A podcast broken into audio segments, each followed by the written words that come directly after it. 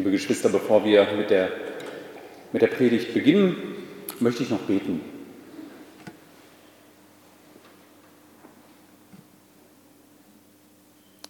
Barmherziger Vater, wir danken dir dafür, dass wir dein Wort haben. Danke dafür, dass du in diese Welt gesprochen hast, in der wir sonst im Ahnungslosen und im Dunklen tappen würden, wozu wir hier sind, wohin dies alles führt und wer uns geschaffen hat. Wir danken dir dafür, dass du dich offenbart hast in deinem Sohn, der in diese Welt kam, der uns das Heil gebracht hat, allen denen, die glauben. Und so bitte ich dich darum, dass wir das nicht nur äußerlich hören, mit unseren Ohren, die du uns gegeben hast, sondern dass unsere Herzen das aufnehmen. Ja, Herr, schenk du uns Herzen, die wirklich dir zugewandt sind. Ja, bei dem, bei dem das noch nicht so ist, dem wende doch heute das Herz und lass ihn erkennen, dass du der einzig wahre Gott bist, in dem alles heil ist. Herr, und so bitten wir dich darum, dass du dein Wort an uns segnest, deine Gemeinde stärkst, die ermunterst, die Ermunterung brauchen und die ermahnst, die ermahnt werden müssen. Amen.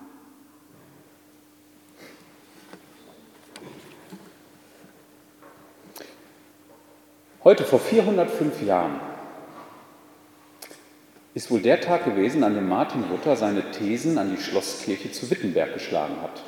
Ich weiß nicht, ob ihr das heute euch bewusst gemacht habt, dass Reformationstag ist, der in Nordrhein-Westfalen kein Feiertag ist.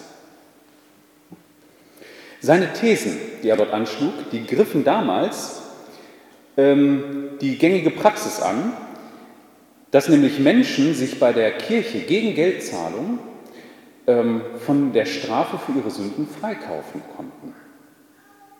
Das ist heute wahrscheinlich aus unserer Vorstellung größtenteils raus, dass wir mit Geld uns vor Gott gerecht machen können. Zumindest in unseren Kreisen, in denen der Freikirchen. So hoffe ich doch. Ja, Hintergrund des Ganzen ist, dass die Kirche nach, den, nach ihrer eigenen Vorstellung auf einem riesengroßen Schatz saß.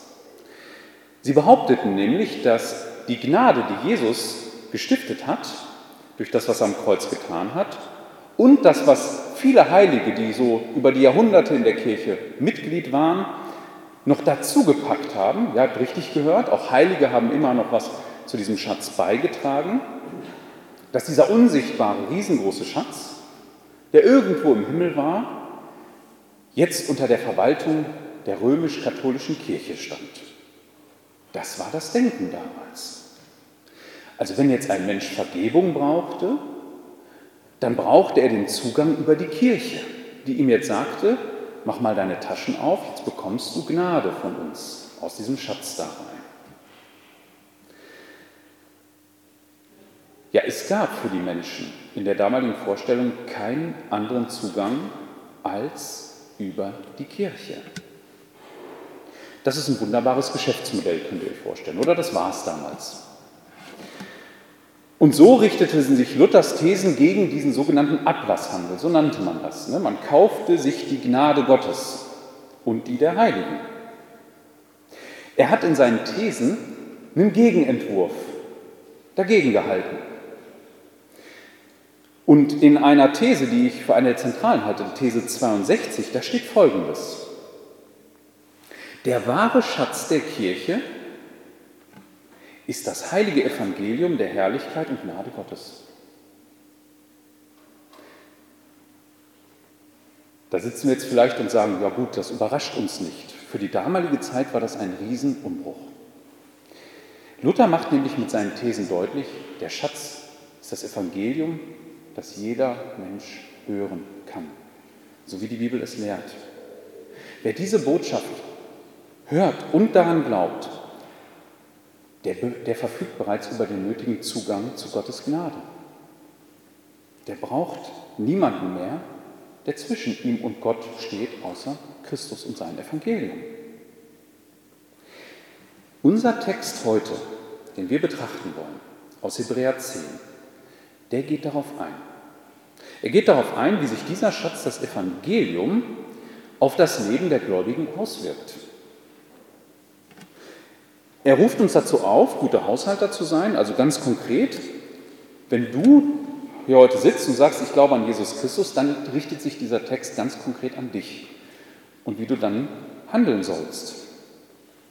Wenn du nicht glaubst, dann wirst du heute einen Einblick bekommen in das Leben, das Gott für seine Kinder vorgegeben hat, vorgesehen hat. Dieses Leben ist reich an Vergebung und Gnade. Und im ersten Teil werde ich versuchen, das zu skizzieren. Lasst uns einmal den Text gemeinsam lesen. Ich werde ihn aus der Elberfelder Übersetzung lesen. Er steht in Hebräer 10 und das sind die Verse 19 bis einschließlich 25. Da steht, da wir nun, Brüder, durch das Blut Jesu Freimütigkeit haben zum Eintritt in das Heiligtum, den er uns eröffnet hat, als einen neuen und lebendigen Weg durch den Vorhang, das ist durch sein Fleisch, und einen großen Priester über das Haus Gottes. So lasst uns hinzutreten mit wahrhaftigen Herzen und voller Gewissheit des Glaubens. Die Herzen besprengt und damit gereinigt vom bösen Gewissen und den Leib gewaschen mit reinem Wasser. Lasst uns das Bekenntnis der Hoffnung unwandelbar festhalten, denn treu ist er, der die Verheißung gegeben hat. Und lasst uns aufeinander Acht haben, um uns zur Liebe und zu guten Werken anzureizen, indem wir unsere Zusammenkommen nicht versäumen, wie es bei einigen Sitte, Sitte ist, sondern einander ermuntern und das umso mehr, je mehr ihr den Tag herannahen seht. Bis dahin. Und die Predigt wird sich in vier Teile aufschlüsseln. Der erste Teil, das werden die Verse 19 bis 21 sein. Da wird es eben um diese Kostbarkeit, diesen kostbaren Schatz gehen. Und dann möchte ich äh, den, äh, die Teile danach oder den Teil danach in drei Abschnitte einteilen. Das werde ich dann aber vorher nochmal erläutern. Zuerst die Verse 19 bis 21. Ich lese noch einmal. Da wir nun, Brüder, durch das Blut Jesu Freimütigkeit haben zum Eintritt in das Heiligtum, den er uns eröffnet hat, als einen neuen und lebendigen Weg durch den Vorhang. Das ist durch sein Fleisch und einen großen Hohepriester über das Haus Gottes. Bis dahin. Wir finden hier eine Zusammenfassung von dem, was er seit Kapitel 7 aufgeführt hat. Dort hat er ihnen in aller Größe und Breite erklärt, in welchem Verhältnis das Evangelium zum Alten Testament steht. Und er hat dabei herausgehoben, dass das Evangelium etwas ganz Einmaliges ist, selbst wenn man das Alte Testament kennt und liebt und daran festhält. Er skizziert dort nämlich, dass Gott einen neuen Zugang geschaffen hat und wir müssen uns den nun nicht mehr erschließen. Seht ihr, da ist das Evangelium einmalig auf der ganzen Welt. Sind in allen großen Religionen, die wir sonst so haben. Doch unsere Anstrengung und unser Tun ja, und unsere Fortschritte vielleicht sogar, entscheidend dafür, wie nah wir uns dem Göttlichen annähern können, wie nah wir ihm kommen können, wie gut und gerecht wir sind. So ist das doch im, Christen, im christlichen Glauben ganz anders. Das Evangelium fordert von uns nicht in erster Linie Moral. Es ist nicht unsere Moral, die uns vor Gott, näher, vor Gott zu etwas Besonderem macht. Übungen oder Rituale. Gott lässt uns durch seine Gnade vor ihm bestehen weil sein Sohn für uns bezahlt hat. Es braucht, wenn man vor 500 Jahren darauf nochmal zurückblickt, es braucht eben keine Kirche, die Eintrittsgelder verlangt, um Zugang zu Gott zu haben. Das braucht es nicht. Und wisst ihr, das sage ich ganz bewusst, Gott macht hier auch keine Kompromisse. Auch wenn das vielleicht in, in, in manchen Köpfen so drin steht. Gott sagt nicht sowas wie, ja, komm zu mir durch deine eigenen Leistungen. Und vielleicht habt ihr, setzt ihr da nicht das Wort Leistung ein, sondern irgendwelche frommen Phrasen wie, komm, du musst selber eine Entscheidung treffen, die du selber herbeiführst und zwing dich. Nein, Gott tut sogar das. Er schenkt den Glauben aus Gnade. Er geht auch nicht so mit uns um, dass er dann sagt, komm, komm aus Gnade, aber bleiben darfst du nur aufgrund deiner Werke. Es ist alles Gnade. Das Kommen und das Bleiben. Gott braucht nicht die Zusammenarbeit mit uns Menschen. Das möchte ich ausdrücklich sagen und das haben wir hier in einem Bild nämlich hinterlegt. Er spricht von einem Weg, den Jesus geebnet hat durch sein Fleisch. Damit meint er wahrscheinlich ähm, das Leben, das er auf dieser Erde geführt hat, mit all dem Leid der Auferstehung. Und er sagt auch, dass Jesus der Priester ist, der am Ende dieses Weges steht, der vor Gottes Thron ist und der dafür sorgt, dass wir auch da bleibend vertreten sind.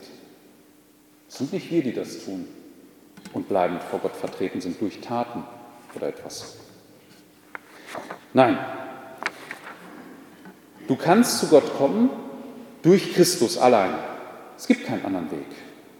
Und auch nur durch ihn kannst du bestehen. Wer die Botschaft von Jesus hört und daran glaubt, dass er nämlich Mensch wurde, in diese Welt hineinkam, von Gottes Thron, dass er all den Versuchungen widerstanden hat, am Kreuz starb, danach lebendig wieder auferstand und heute im Himmel bei seinem Vater ist, der kann sagen, jawohl, ich habe diesen Zugang, ich habe diesen Schatz. Das findest du, wie gesagt, in keiner anderen Religion. Du findest das nur im Glauben an den lebendigen Gott. Und das ist der größte Schatz dieser Erde, dieses Evangelium.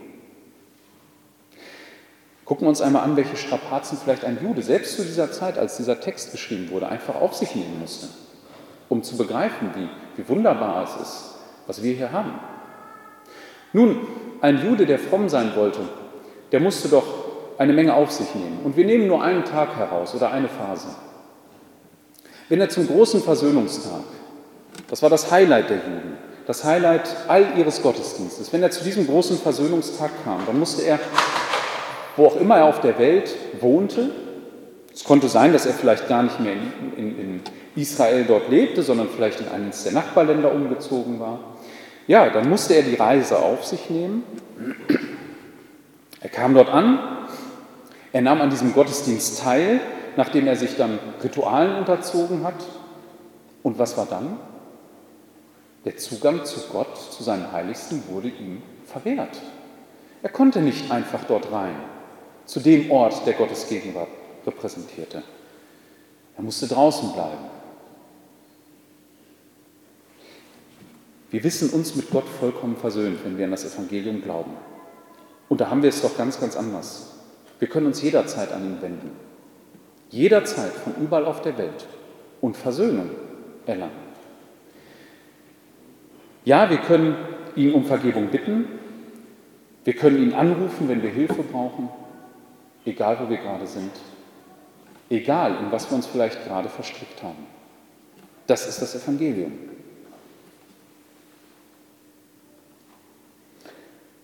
Das Ganze bleibt aber nicht folgenlos. Und das sind die nächsten drei Punkte unserer Predigt. Die sind alle markiert durch eine Aussage oder einen Aufruf, der in den meisten Bibeln vielleicht so übersetzt ist mit Lasst uns. Das finden wir dreimal. Lasst uns. Und wenn er das sagt, dann kann man das vielleicht so verstehen, so nach dem Motto, es wäre schön, wenn jetzt alle mal mitmachen. Das meint er aber nicht, sondern für ihn ist es klar, das gehört dazu. Er meint das so nach dem Motto, also wenn ihr das erkannt habt, da habt ihr jetzt eigentlich keine andere Wahl. Dann sage ich euch, was daraus jetzt folgt. Lasst uns das jetzt machen. Das ist normal. Ja, um sich das vielleicht gut merken zu können, auch wenn ihr nachher nach Hause geht, finden wir drei Schlagworte da drin. Zu jedem lasst uns. Und die kennen wir aus anderen Stellen in der Bibel, zumindest zwei. Das ist Glaube, genau in der Reihenfolge, Glaube, Hoffnung und Liebe. Diese drei finden wir darin vertreten und sind zentrale Aussagen. Aber das schauen wir uns jetzt nach der Reihe an. Zuerst einmal Vers 22. Ich lese den nochmal. Das erste lasst uns. Lasst uns hinzutreten mit wahrhaftigem Herzen, in voller Gewissheit des Glaubens, die Herzen bestrengt und damit gereinigt vom bösen Gewissen und den Leib gewaschen mit reinem Wasser. Ein Christ ist vor allem, vor allem dadurch gekennzeichnet, dass er eigentlich nicht mehr mit einem schuldbewussten, schuldbeladenen Gewissen vor Gott leben muss. Seine Schuld ist ihm vergeben. Und das darf er auch wissen. Die Bibel spricht ihm das an vielen Stellen zu, dass wir seine Kinder sind, und dass wir wirklich Vergebung erfahren haben. Daran sollte er nicht zweifeln. Selbst dem schlimmsten Sünder vergibt Gott. Genau, genau das ist ja ähm, die, die Grundlage, auf der wir alle stehen. Wir müssen da nichts mehr ableisten, wie schwer auch unsere Schuld war, die wir gebracht haben. Und dieser Punkt ist zentral, der ist nicht nebensächlich. Ich glaube, deswegen steht er auch als erster da. Er bildet die Basis für die darauffolgenden Aufrufe. Leider, leider sage ich wirklich, leben viele Christen mit einer Art, ja, wie soll ich es vergleichen, einer Art Gefängniskugel am Bein. Ja, damit meine ich, hatte man früher vielleicht bei Strafgefangenen oder bei Gefängnisinsassen, wenn die raus durften für eine gewisse Zeit, da hatte man so große, schwere Kugeln denen ans Bein gebunden, damit sie sich nicht aus dem Staub machen konnten. Und manche Christen, die leben vielleicht ähnlich. Sie sehen Sünde in ihrem Leben, aber sie können sich einfach nicht vorstellen, dass das wirklich vergeben werden kann. Dass Gott das aus dem Weg räumt. Sie halten sich immer wieder im Herzen vor, ja, ich habe ja gesündigt. Das kann Gott bestimmt nicht vergeben. Und deshalb versuchen sie es gar nicht erst. Sie bitten Gott nicht um Vergebung weil sich große Zweifel in ihrem Leben breit gemacht haben. Und so sind sie an diese Sünde gekettet und gebunden. So sind sie in ihren Herzen eben nicht wahrhaftig, wie es unser Text sagt. Der Glaube ist getrübt und die Gewissen bleiben böse. Das ist das, was er wahrscheinlich meint. Und beladen. Sie verstehen nicht, wie groß die Gnade Gottes ist. Sie fragen sich vielleicht so Sätze wie, wird Gott mir irgendwann mal vergeben? Es ist jetzt schon das x-te Mal, dass ich das getan habe. Und Gott hat mir das doch schon hundertmal vergeben. Wie oft kann ich seine Gnade noch in Anspruch nehmen? Lass dir an dieser Stelle eins sagen.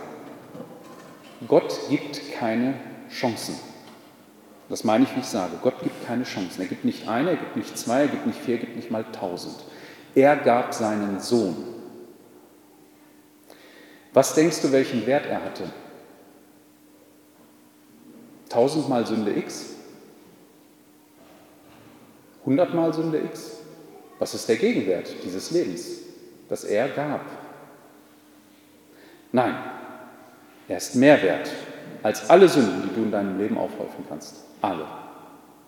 Er ist für Gott reiner und kostbarer als das Dunkelste und Böseste, was du je getan hast oder vielleicht noch tust.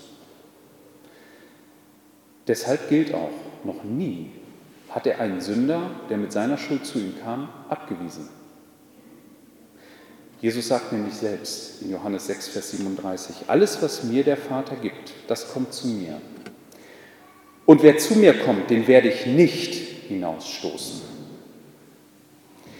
Wenn du zu Christus kommst und ihn um Vergebung bittest, das sage ich dir, lieber Christ, auch wenn du kein Christ bist, es gilt gleichermaßen, wird er dich nicht abweisen. Ein Satz wie, deine Sünden sind zu groß und zu schlimm für mich, wirst du niemals von ihm hören, an keiner Stelle in seinem Wort. Niemals. Jeder Sünder, der mit Reue zu ihm kommt, dem vergibt er. Das sagt er uns auch in Johannes 1, Vers 9. Wenn wir aber unsere Sünden bekennen, so ist er treu und gerecht, dass er uns die Sünden vergibt und reinigt uns von aller Ungerechtigkeit.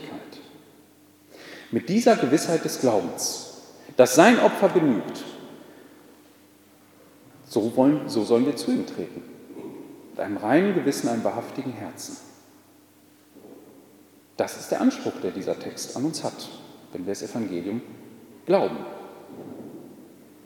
Ja, dann ist das doch eine Freiheit, liebe Geschwister, mit der wir zu ihm kommen können. Wir wissen, dass die Schuld nicht mehr zwischen uns und Gott steht. Innerlich bist du dann nämlich gereinigt wenn, wenn er dir vergeben hat. Und dann ähm, macht er noch etwas, also einen Nachsatz, ja, äh, den er da macht, ähm, und den Leib gewaschen mit reinem Wasser. Damit spielt er wahrscheinlich darauf an, dass, die, dass es ja bei uns Christen üblich ist, dass wir, wenn wir diese innere Reinigung erfahren haben, also wenn wir zum Glauben kamen, dass wir das äußerlich natürlich in, in der Form der Taufe ausdrücken. Ja, da wird ausgedrückt, ich bin rein vor Gott. Das hat er wahrscheinlich hier vor Augen. Also mit dieser Haltung können wir jetzt weitergehen und die anderen beiden Punkte uns angucken. Der eine Punkt betrifft noch jeden hier persönlich. Das ist der erste in Vers 23. Und der zweite, der betrifft die Gemeinschaft, in der wir leben, unter Christen. Der erste steht in Vers 23 und ich lese den noch einmal.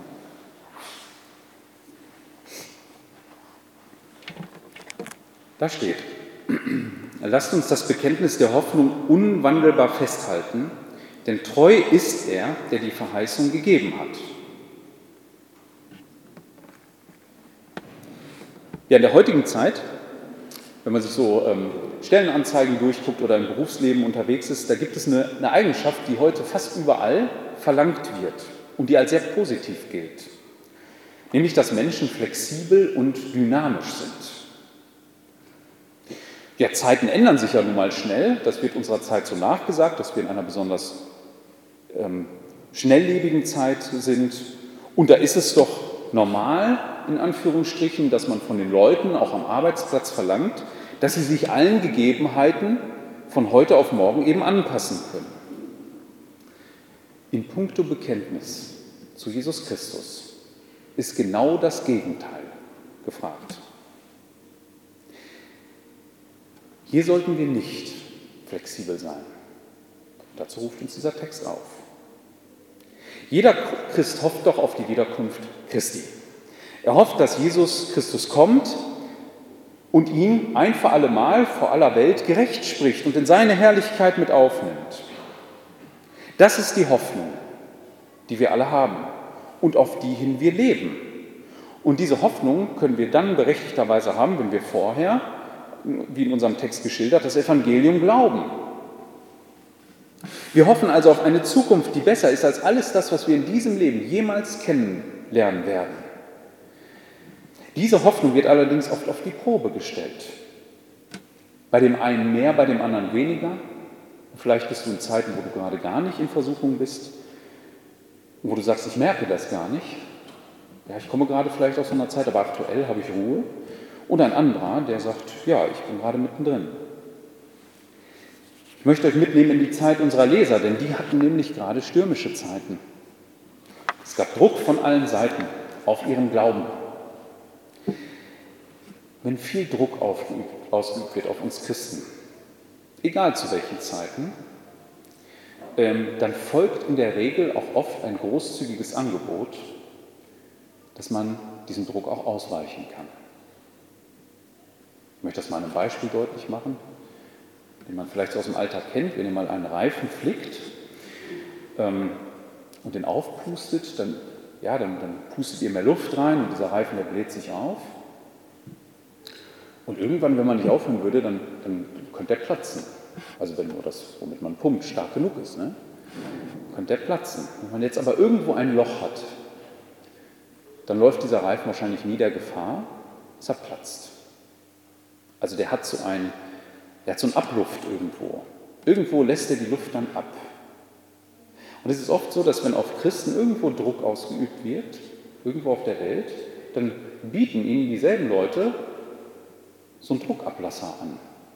Sagen, musst du doch gar nicht, musst du gar nicht dran zerbrechen. Und für die damaligen Christen war das so, da klang dieser Druckablasser vielleicht so in dieser Art. Es waren ja Juden, die sich bekehrt hatten, vielleicht schon in der zweiten Generation. Für die hieß es dann vielleicht so mit so einem netten Satz, komm doch zu uns in die Synagoge zurück. Und dann ist doch alles wieder okay. Das mit Jesus hängst du vielleicht eh viel zu hoch. Ist auch ziemlich radikal, was du da sagst und lebst. Letzten Endes muss man doch sagen, ist er doch derselbe Gott wie der, den wir Juden verehren, aus dem Alten Testament. Also warum machst du da so ein großes Ding draus? Ja, diese Anforderung die, oder diese Aufforderung, die klingt ja erstmal nett. Aber die ist eigentlich was ganz, ganz Schlimmes. Für Heiden mag sie, vielleicht so geklungen haben. Also wenn jetzt ein, ein, ein Römer, ein Grieche zum Glauben kam, dann mag es so geklungen haben, Jesus ist doch nur einer unter vielen Göttern.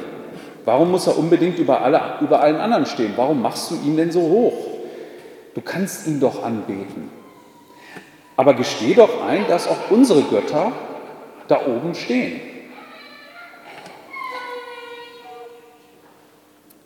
Ja, für jeden, der jetzt für seinen Glauben in dieser Zeit damals riesen Nachteil in Kauf nehmen musste, ausgeschlossen wurde aus der Gemeinschaft, ja, für den war das natürlich eine Versuchung, bei so einem Satz entgegenzukommen. Und da bestand auch die große Gefahr für unsere Hörer dieses ersten, dieses Briefes, die den Ursprung hatten. Ja, diese, diese Versuchung, die, ähm, der unterliegen wir vielleicht auch. Wir haben vielleicht unseren Feind nicht so direkt vor uns manchmal. Aber vielleicht ist es bei dir so, dass es ähm, auf der Arbeit oder in der Schule oder wo auch immer du hingehst, ja, vielleicht in der Schule, ähm, dass man dafür seinen Glauben ausgegrenzt werden könnte. Dass Leute einen da komisch angucken, wenn man sagt, dass man an Jesus Christus glaubt. Und da ist es ja oft so ein Angebot, das muss keiner aussprechen, aber das kennt man, das macht man sich in seinem eigenen Herzen und hat so einen Druckablasser und sagt, naja, ich muss das ja vielleicht gar nicht so groß, an, so groß raushängen lassen. Ich muss da vielleicht auch gar nicht mich in Gespräche einmischen und an der Stelle auch den Arbeitskollegen vielleicht nicht so radikal sagen, dass Jesus der einzige Weg ist. Kann ja auch noch ein Moslem dabei sein. Ich nehme das mal so als Angebot, auch für den. Ja, dazu neigen wir Menschen. Das ist unsere Natur, dass wir da konfliktscheu sind an der Stelle. Doch Jesus hat nun mal diesen Anspruch, der einzige Weg zu sein, der wahre Weg zum Vater. Es ist nicht unsere, unsere Verantwortung und es ist auch nicht unser Recht, Kompromisse hier zu machen. Das sage ich für jeden, auch für mich. Wir können uns nicht aus der Schusslinie bringen. Und wenn wir Druck erfahren, müssen wir den aushalten. Ich sage dir, wenn du gerade in der Schusslinie bist und wenn da gerade Druck auf dich ausgeübt wird, weil die Leute dich belächeln, dich für einen Spinner halten, beachte eins, sagt unser Text, Gott ist treu, der die Verheißung gegeben hat. Erinner dich mal, Menschen ändern sich von Zeit zu Zeit. Aber Gott und sein Wort steht. Verlass dieses Fundament nicht. Es kann auch noch eine andere Möglichkeit geben, wo dieser Text eine Reaktion von dir heute verlangt. Manchmal geht es uns auch zu gut. Ich glaube, das ist eine große Gefahr heute. Und da kann man schnell auf krumme Gedanken kommen, wie es einem noch besser gehen könnte. Wir kennen vielleicht, dass es Menschen gut gehen kann und beobachten, dass die ein absolut gottverhasstes Leben führen. Sie tun das genaue Gegenteil von dem, was er getan hat, und denen geht es auch noch gut dabei. Äußerlich haben sie alles.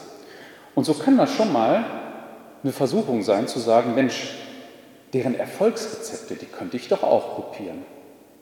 Und schon ist man vielleicht geneigt, Kompromisse einzugehen.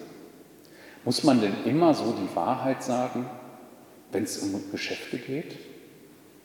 Kann man nicht einfach ein paar Sachen unter den Tisch fallen lassen und trotzdem ein gutes Geschäft machen? Ich meine, muss ja nicht rauskommen. Ne?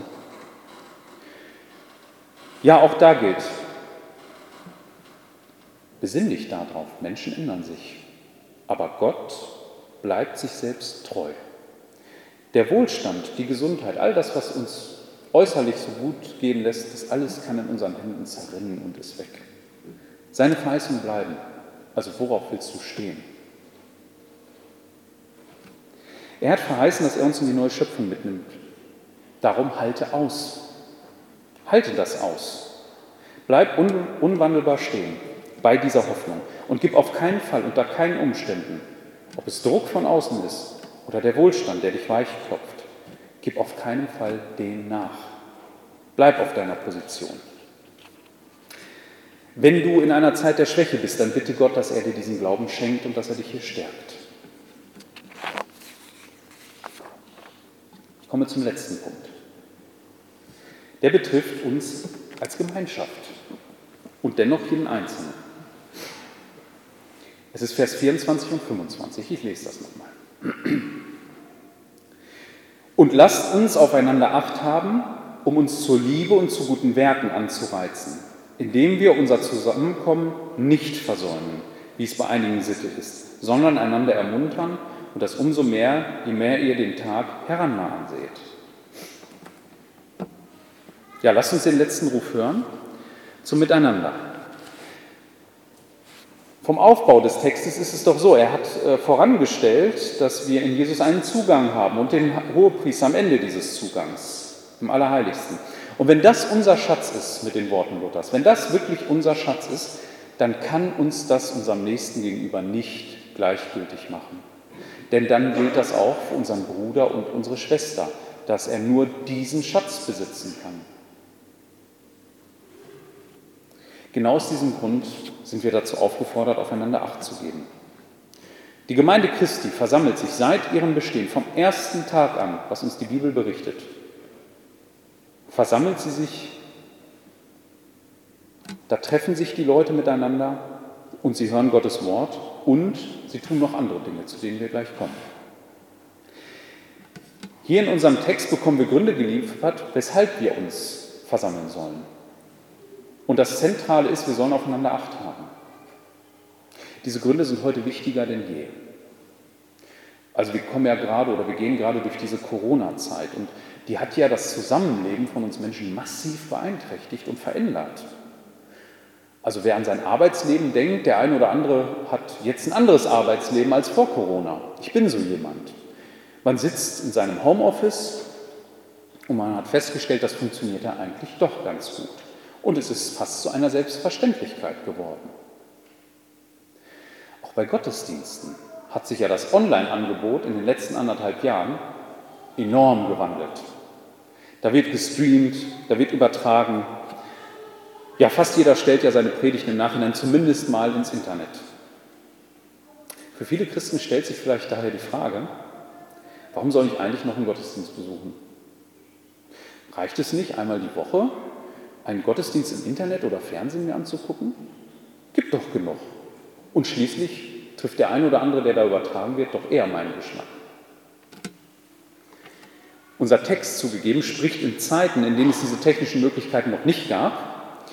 Dennoch zeigt er einen Aspekt, der zeitlos ist und den wir bei diesen Überlegungen unbedingt berücksichtigen müssen. Wenn sich also jemand fragt, oder vielleicht sogar eine ganze Gemeinde fragt, Sollen wir uns eigentlich treffen oder reicht es nicht online? Dann sagt dieser Text ganz klar, ihr müsst euch treffen. Ihr könnt sonst eurer Berufung nicht nachkommen. Unsere Treffen dienen einem besonderen Zweck. Wir achten aufeinander. Es gibt noch andere Aspekte wie, ja, man hört Gottes Wort gemeinsam, wir loben und beten Gott an, wir sammeln Gaben und so weiter. Da gibt es eine Menge guter Gründe. Auf die werden wir aber heute nicht eingehen. Wir beschränken uns nur auf diesen Aspekt. Heute liegt der Fokus also auf den Aspekt aufeinander Acht haben. Und den kann man, wenn man die Verse dann durchgeht, noch in zwei Punkte aufteilen. Unter Acht haben versteht unser Text, dass man sich zu etwas anreizt, auf der einen Seite, und auf der anderen Seite, dass man sich auch ermuntert. Also Acht haben steht da oben drüber. Und das drückt sich darin aus, dass man sich anreizt und ermuntert. Wie schnell passiert es, dass wir in unserem Alltag unseren Nächsten übersehen und ihm vielleicht sogar lieblos begegnen? Da ist das Anreizen unser Stichwort. Wir sind nun mal von Natur aus Sünder. Und damit sind wir alle selbstsüchtig, so wie wir hier sitzen. Das macht die Bibel klar. In allem neigen wir dazu, unseren Vorteil zu suchen. Das Schlimme dabei ist, wir werden blind für das eigene selbstsüchtige Verhalten. Das geht uns allen so. Das eine ist ja, Schlimmes zu tun, das andere dafür blind zu werden. Darum ist es gut, in einer Glaubensfamilie eingebettet zu sein, in der wir uns gegenseitig zu einem liebevollen Umgang mit unserem Nächsten und zu guten Werken anreizen. Das ist dieser Punkt. Dieser Aufruf ist ein Aufruf gegen die Menschen von heute, ähm, die Menschen heute sind ja eher Passivität gewohnt. Sie sind es gewohnt, irgendwo hinzugehen, in eine Kulturveranstaltung zum Beispiel, sich berieseln zu lassen und danach wieder in ihr Heim ähm, abzutauchen. Da sitzen sie wieder auf dem Sofa, haben konsumiert und das war es dann auch. Viele Gottesdienste sind heute leider auch dazu verkommen. Zu einer Kulturveranstaltung. Da geht man hin, lässt sich was erzählen, geht wieder nach Hause und das war's. Man hat seine Pflicht getan in seinen Augen. Und so wundert es mich nicht, dass unser Landrat hier in Lippe genau so von unseren Gottesdiensten denkt. Dass wir auf einer Stufe mit Disco besuchen und Restaurantbesuchen und Theatervorstellungen sind. Er hat den Wert nicht erkannt. Und dieser Text hält ihm den dagegen. Es ist dieser Zeitgeist, der da ist. Man konsumiert, aber man bleibt unbeteiligt. Gerade in unserer Medienlandschaft, die verlangt uns ja überhaupt nichts ab. Du kannst dir ja heute einen Netflix-Account zulegen und kannst dich den ganzen Tag berieseln lassen. Hier geht es aber um etwas viel, viel, auf etwas total entgegengesetztes. Hier geht es darum, seinem Nächsten, seinem Bruder, seiner Schwester bewusst zu begegnen. Es kann uns nicht gleichgültig lassen, inwieweit wir uns schlechte Verhaltensmuster angewöhnt haben oder Dinge übersehen. Deshalb müssen wir zusammenkommen und uns, das ist ein starkes Wort hier, anreizen zu Liebe und zu guten Werken. Wenn die Gemeinde Jesu sich versammelt, dann bringt jeder eigentlich folgende Einstellung mit. Wo kann ich in einem Gespräch meinen Bruder oder meine Schwester herausfordern? Also nur so einen Reizpunkt setzen, einen Gedankenanstoß ihm geben, damit er oder sie seinen Mitmenschen in Liebe besser begegnen kann. Das ist eigentlich so der Gedankengang, den wir mitbringen sollten, diese, diese Voraussetzung. Dazu brauche ich heute hier kein Amt auszuüben. Ich kann das immer tun. Die Begegnung mit meinem Bruder oder meiner Schwester ist dabei der Anknüpfungspunkt. Und das liegt an euch, ob ihr denen bewusst begegnen wollt. Das kann zum Beispiel nach dem Gottesdienst oder vor dem Gottesdienst sein. Da ist es an euch, an jedem von uns hier, ob wir diese Begegnung oberflächlich gestalten, uns dann über ein Fußballspiel oder irgendetwas unterhalten habe ich nichts gegen, aber das ist nun mal oberflächlich, das müssen wir uns eingestehen, das hat keinen Tiefgang. Das ist nichts Bleibendes. Und ob wir damit unserer Aufgabe hier gerecht geworden sind, diesem lasst uns. Gerade bei den Themen, es gibt immer Anknüpfungspunkte, bin ich von überzeugt. Jede Woche gibt es Anknüpfungspunkte. Gerade bei den Themen, die heute so die Gemüter erhitzen und bewegen, da sind diese Reizpunkte zu schaffen. Mit denen kommen wir alle geprägt hier rein. Alle. Ich mache mal ein Beispiel. Ich habe die Angewohnheit, einige Tageszeitungen äh, mir online anzugucken, über den Tag verteilt. Und wenn ich äh, eine Predigt vorbereite, achte ich besonders darüber, was sind so die wichtigen Schlagzeilen, die Sie alle haben oder wo äh, nehmen Sie so die meisten Schlagzeilen her. Also ich führe darüber keine Statistik, um das zu sagen, das ist jetzt subjektiv. Aber meine Wahrnehmung diese Woche war, es gab ein Thema, das besonders ein Reizpunkt war. Und das war und darüber kann man im Nachhinein lachen und ich hoffe, das kann man mit einer gewissen Distanz. Das war der Impfstatus eines jungen Fußballers. Dazu hat sich jeder geäußert, selbst der letzte Promi. Das hat die Gemüter erhitzt und diese Debatte ist ja aufgeladen. Ja, und das wundert mich auch nicht in der heutigen Zeit, dass die Debatten so aufgeladen sind. Schließlich ist es doch so, dass, wenn man das mal äh, betrachtet, ist es immer eine Moral dabei. Ne? Also die Moral, die lautet in etwa so in unserer Gesellschaft. Es gibt kaum ein Thema, das nicht moralisch voll beladen ist gerade. Ähm, ich glaube, das liegt daran, dass die Leute ähm, keinen Maßstab mehr haben, weil sie keinen Gott haben und Gottes Wort nicht mehr kennen. Deshalb müssen sie in allen Themen einen Kompass haben, eine moralische Instanz. Und an dieser Stelle ist es folgendes, so sind die meisten Medien damit umgegangen, Geimpft ist gut, nicht geimpft böse. Das ist der moralische Kompass, mit dem sie oft durch die Welt dann rannten. Das macht es einfach, das Weltbild. Das kann man auf andere Themen auch ausweiten. Möchte ich gar nicht nur auf dieses Thema. Das kann man auch zum Beispiel auf das Thema Essen. Veganes Essen gut, nicht veganes Essen böse. Bio-Essen gut, nicht Bio-Essen böse. Das kann man auf Autofahren. E-Autofahren gut, nicht E-Auto, also Diesel und Benziner, böse. Fahrrad ist auch noch auf der guten Seite, wenn man es sich leisten kann. Ja? Gendern gut, nicht gendern böse. Das kann man auf alle Bereichen. Und jedes Thema ist da immer moralisch aufgeladen. Und jetzt kommen wir alle aus dieser Welt und das geht nicht an uns vorbei. Das geht den Kollegen so, die keinen moralischen Kompass haben und die natürlich damit durch die Welt rennen und das oft unreflektiert äh, übernehmen. Das sind nicht alle gleich, aber oft äh, wird diese Debatte dann so reingetragen.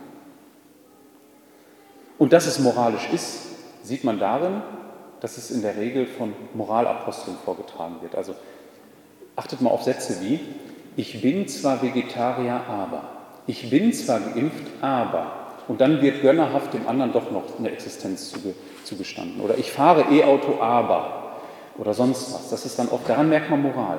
Und unsere Medien haben sich in den letzten Jahren eben dazu entwickelt, dass sie die Moralapostel unserer Kultur sind. Wir können das als Christen nicht einfach so ungefiltert übernehmen. Und das sage ich für jede Nachrichtensendung. Da ist keine draußen. Und jetzt kommen wir hier zusammen und haben vielleicht einiges erlebt. Vielleicht haben wir hitzige Debatten gehabt über diese Themen mit unseren Arbeitskollegen. Vielleicht ging es sogar noch weiter. Vielleicht hast du diese Woche zu spüren bekommen, was es heißt, auf der falschen Seite zu stehen.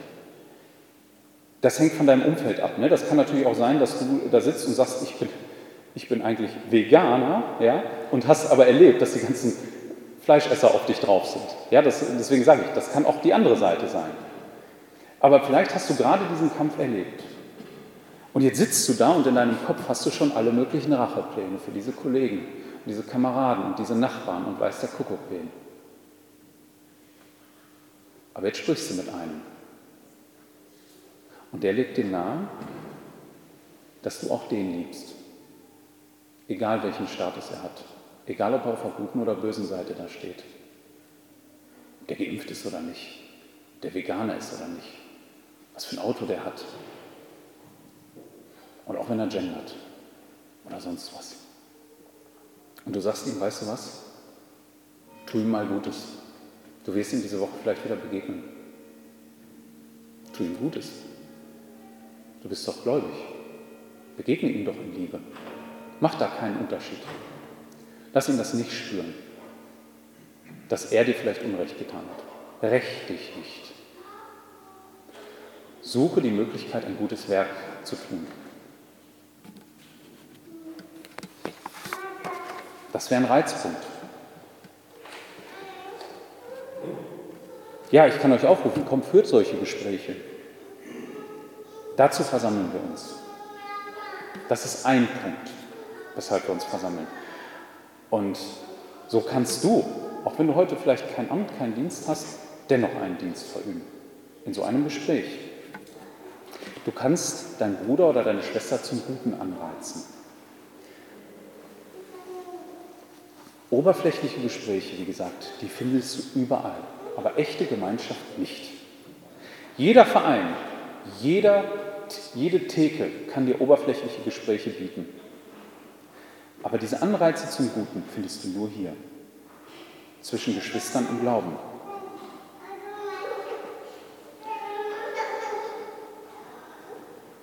Es gibt noch andere Aspekte, wenigstens einen zweiten. Der eine oder andere kommt vielleicht aus einer harten Woche und das ist jetzt das zweite Wort mit ermuntern. Und er weiß gar nicht, wo ihm der Kopf steht. Ja, auch wir Christen kennen diese Phasen, wo bei uns es so dunkel ist im Leben, dass wir glauben, es gibt gar kein Licht mehr. Einige sind vielleicht richtig am Boden. Und jetzt stell dir vor, wir würden alle zu Hause vor unseren Rechnern sitzen und würden uns diesen Gottesdienst anhören. Keiner würde mitbekommen, dass du gerade am Boden bist. Das sehe ich von hier vorne auch nicht. Über einen Chat, lass dir das gesagt sein, oder irgendeine so Messenger-App ist es schwer, tiefe Gespräche zu führen, zu ermuntern, zu trösten, auch zu ermahnen. Es liegt einfach daran, dass ganz viele Bereiche aus der Kommunikation dort nicht stattfinden. Man selber kann eben nicht Untertöne mitsenden. Das ist schwer. Und Umarmungen sind was anderes als so ein Emoji dabei. Teilnahme, echte Anteilnahme ist schwer vermittelbar darüber. Es ist wichtig, dass wir uns persönlich ermuntern. Das griechische Wort hier ist Parakleo. Und es ist ein Wort, das eigentlich so viel heißt wie an die Seite rufen. Und das kann verschiedene Bedeutungen im Neuen Testament einnehmen. Es kann zum Beispiel heißen, dass ich mal einen an die Seite rufe und sage, du, ich muss mal mit dir schimpfen. Das geht so nicht.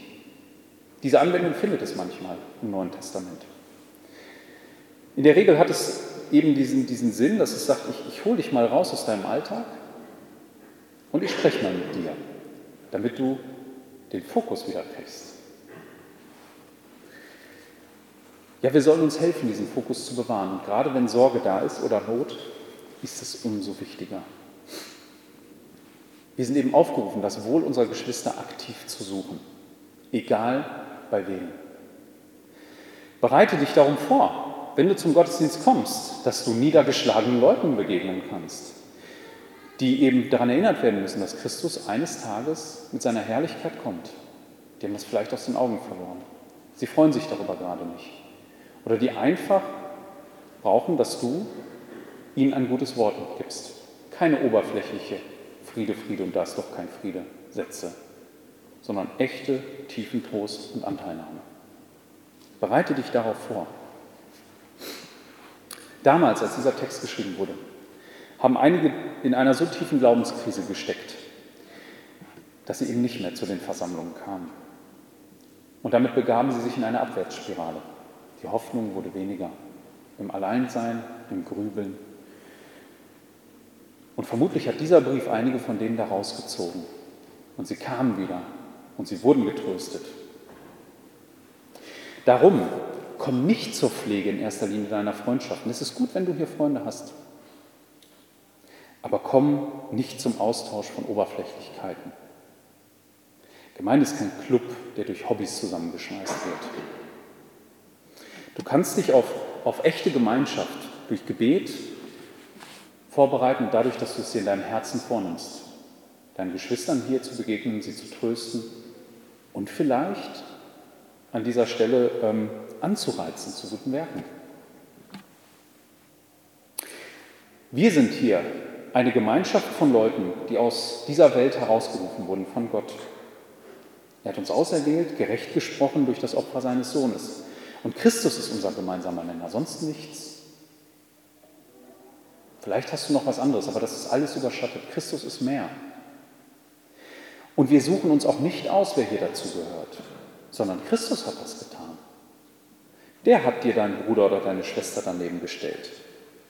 Und diesen Menschen sollen wir nun in Liebe begegnen und sie aufmuntern und anreizen. Wir alle sind da unterschiedlich, wie oft wir das brauchen und wie intensiv. Das müssen wir selbst manchmal herausfinden. Also gerade dann, wenn du vielleicht gute Zeiten erlebst, dann lass dir doch gesagt sein, Manchmal neigen wir dann dazu zu sagen, ach komm, heute gehe ich nicht. Ja, alles gut. Aber gerade dann geh. Vielleicht braucht es ein anderer. Vielleicht braucht der das in dem Gespräch. Das andere ist Konsumdenken. Ich brauche es nicht, dann gehe ich nicht. Ich gehe auch nicht in den Supermarkt, wenn ich es nicht brauche. Das ist aber kein Supermarkt. Sondern hier begegnen wir unseren Geschwistern und helfen ihnen. Ich komme zum Schluss. Das Evangelium ist kostbar, immer noch so kostbar. Der Schatz ist nicht aufgebraucht, wie vor 504 Jahren, als Luther seine Thesen dran schrieb. Nur Christus sorgt dafür, dass wir zu Gott kommen und dort auch bestehen können. Niemand von uns hier kann das auf eigene Faust zustande bringen und das hat auch noch niemand geschafft. Und genau das ist unser Schatz, dieses Evangelium. Aus diesem Grund genießen wir eine unvergleichliche Freiheit, die es in keiner anderen Religion gibt, jederzeit zu Gott zu kommen. Und deshalb lasst uns auch ein gutes Gewissen bewahren. Ihr alle. Geht zu ihm. Er vergibt. Auch wenn, Zeiten, auch wenn die Zeiten mal hart sind. Bleibt dabei und hofft auf seine Treue. Haltet euch an das Bekenntnis, auch wenn es bequem gerade geworden ist oder besonders hart. Bleibt standhaft fangt nicht an zu wanken. Und schließlich, wir sind nicht allein. Wir sind aufgerufen, uns zu versammeln und im Rahmen dieser Treffen uns zu Liebe und guten Werken anzureizen. Und genauso sollen wir auch einander ermuntern und uns trösten. Gott segne uns dabei, ihm allein die Ehre. Amen. Bete noch und dann singen wir noch ein Lied.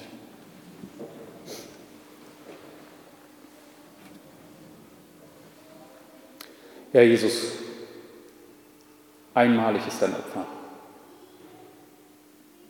Es ist unfassbar groß. Wir werden in unserem ganzen Leben die Größe nicht erkennen können.